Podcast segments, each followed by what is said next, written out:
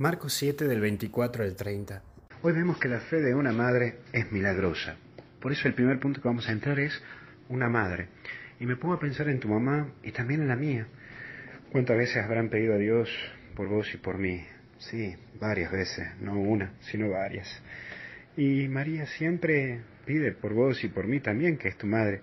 Pero tu mamá, una madre se preocupa por su hijo y se desespera cuando ve que está como endemoniado, es decir, sin Dios, sin luz, sin nada, constantemente golpeándose a sí mismo.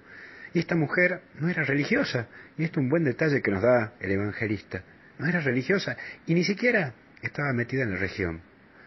Pero al ver así a su hijo, va a recurrir a Jesús. ¿Será que la desesperación, la necesidad, lo llevan a recurrir a Él? ¿Cuántas madres recurren a Jesús por su hijo? Hoy vos sos una respuesta de Dios a tu mamá. ¿Sí?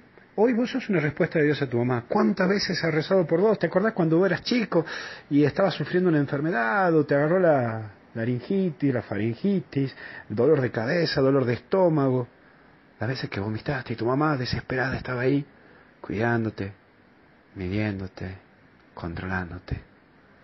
Una madre está atenta a su hijo y lo lleva a Jesús. Esta madre estaba atenta a su hijo y lo busca Jesús. Porque hoy vos sos la respuesta de Dios para tu mamá. Disculpa que te lo diga así. Sí, no te olvides de esto. Vos sos la respuesta de Dios para tu mamá.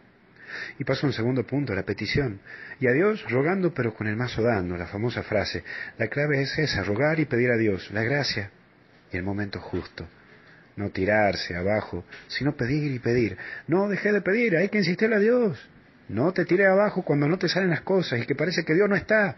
Esta mujer no se da por vencida, lucha su petición, lucha, lucha, lucha y lo encuentra.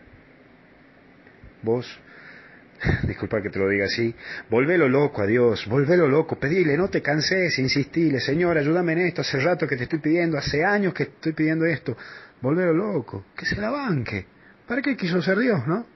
Bueno, que se banque, pedile, insistile, rogale, así te libere y te ayude y te conceda ese milagrito que le pedís. Y por último, líbrate del demonio. Una de las claves del demonio es la falsedad, ser falso Vos tenés que ser íntegro y honesto. No te poseas en la falta de Dios y en la falsedad. Sé firme y claro. Dios está con vos, pero por favor no me seas falso, porque una de las grandes críticas que recibimos en el catolicismo es que nos dicen, ¿saben qué pasa, padre? Que ustedes los católicos son falsos, van los domingos a misa, se golpean el pecho, pero en la semana se mandan grandes macanas. Y hay veces que le tengo que decir, ¿sabe qué señora? ¿Sabe qué señor? Tiene razón. Hay veces que somos falsos. Hoy le pidamos a Dios vos y yo, para no ser falsos, ser honestos, porque no te olvides de eso, sos una respuesta de Dios. Que Dios te bendiga y te acompañe, en el nombre del Padre, Hijo y Espíritu Santo. Nos vemos.